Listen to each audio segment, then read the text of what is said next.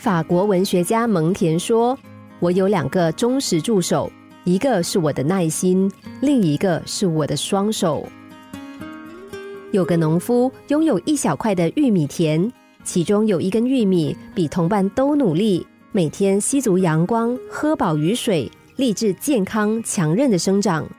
果然，不久它就成为田中生长的最好的玉米。一根根玉米逐渐长大，很快就到了收成的时节。这根玉米认为自己这么优秀，一定是最先被采收的玉米，于是满心期盼。但是农夫只是摸了摸它，然后就从它面前走了过去。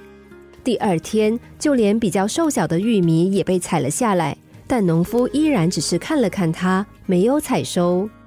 第三天、第四天，日子一天天过去，玉米田里所有的玉米都被采光了，只有它仍然孤零零的留在玉米杆上。这根玉米非常难过，不知道自己为什么被农夫舍弃。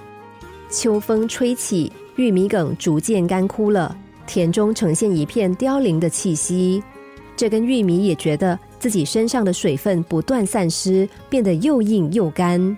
他心想，等农夫翻土之后，自己只能够随着无用的玉米梗一起成为土中的肥料了。某天，农夫果真拿着铲子准备翻土，这根玉米此时已经万念俱灰了。不料，农夫竟然走到他面前，踩下了它，喃喃的说：“这是今年最棒的玉米，晒干了可以用来当明年的种子。”勇夺奥斯卡奖的李安导演，成名之前在家当了许久的家庭主夫，他就这么沉潜了好几年。直到机会之神终于降临，才得以展现累积已久的才华，获得世界的掌声。不过，他的成功其实并非偶然。如果李安导演不如意的时候放弃了自己对电影的热忱，他不会成功；如果他不是利用沉寂的时间不断的充实自己，蓄积实力，他也不会成功。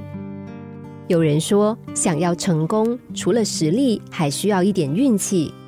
但成功还有一个要素，就是等待命运之神降临的同时，我们必须沉得住气，更不能够忘记自己的梦想。心灵小故事，星期一至五晚上九点四十分首播，十一点四十分重播。重温 Podcast，上网 U F M 一零零三 t S G。